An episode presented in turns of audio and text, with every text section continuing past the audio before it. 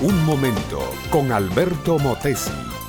Una respuesta práctica a tus interrogantes sobre tu vida y los problemas del mundo moderno.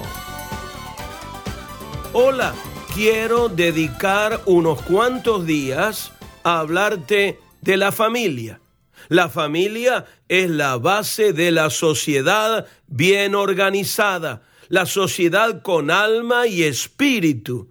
Y cuando logramos tener una familia bien asentada y establecida, estamos echando las bases de una sociedad mejor. La Biblia, mi amable oyente, habla mucho del matrimonio y la familia. Ya desde el mero principio de la historia del hombre, desde el capítulo segundo del Génesis, la Biblia comienza a mencionar el matrimonio. Dice, por ejemplo, en Génesis capítulo 2, y dijo Jehová Dios, no es bueno que el hombre esté solo, le haré ayuda idónea para él. El hombre no fue hecho por Dios para vivir solo. Dios lo hizo un ser esencialmente gregario, que necesita de la compañía y amistad de otros seres humanos. Especialmente necesita de una mujer que sea su esposa, su compañera, su amiga, colaboradora y su compañera eterna.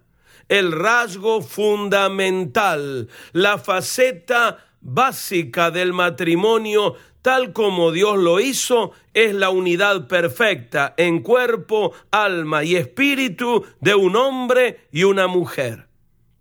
Y la Biblia dice que para hacer la mujer del hombre, Dios dejó caer sueño profundo sobre Adán.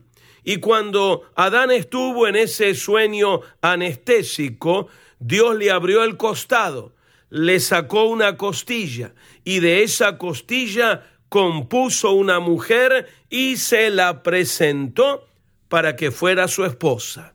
Siempre se ha hecho destacar el hecho de que la mujer fue sacada del costado del hombre para que sea su igual.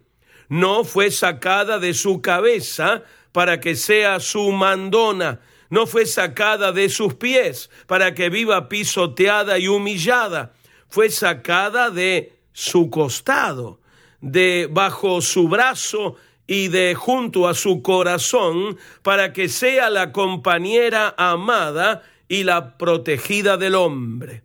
Si cada pareja, mi amable oyente, pudiera mantener estos rasgos fundamentales del matrimonio tal cual Dios lo pensó, entonces no existirían los divorcios, no existirían separaciones, no existirían discordias, disgustos que amargan la existencia de tantas familias.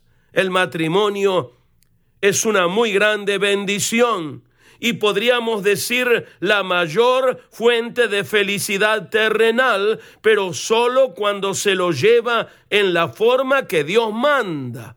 En un matrimonio así, formado y conducido como Dios manda, no hay lugar para la infidelidad no hay motivo para peleas, no hay razón ninguna para humillaciones que muchos maridos hacen sufrir a sus esposas, ni hay nada que envilezca la unión o desgarre el amor o arruine la felicidad. No quiero decir que una pareja formada como Dios manda se verá libre absolutamente de penas. Eso no es posible. Pero sí digo que con la compañía constante de Cristo. Esa pareja triunfará en todas las penas y vivirá permanentemente feliz. Este fue Un Momento con Alberto Motesi. Escúchanos nuevamente por esta misma emisora. Puedo continuar bendiciendo tu vida. Busca mi página oficial facebook.com barra Alberto Motesi.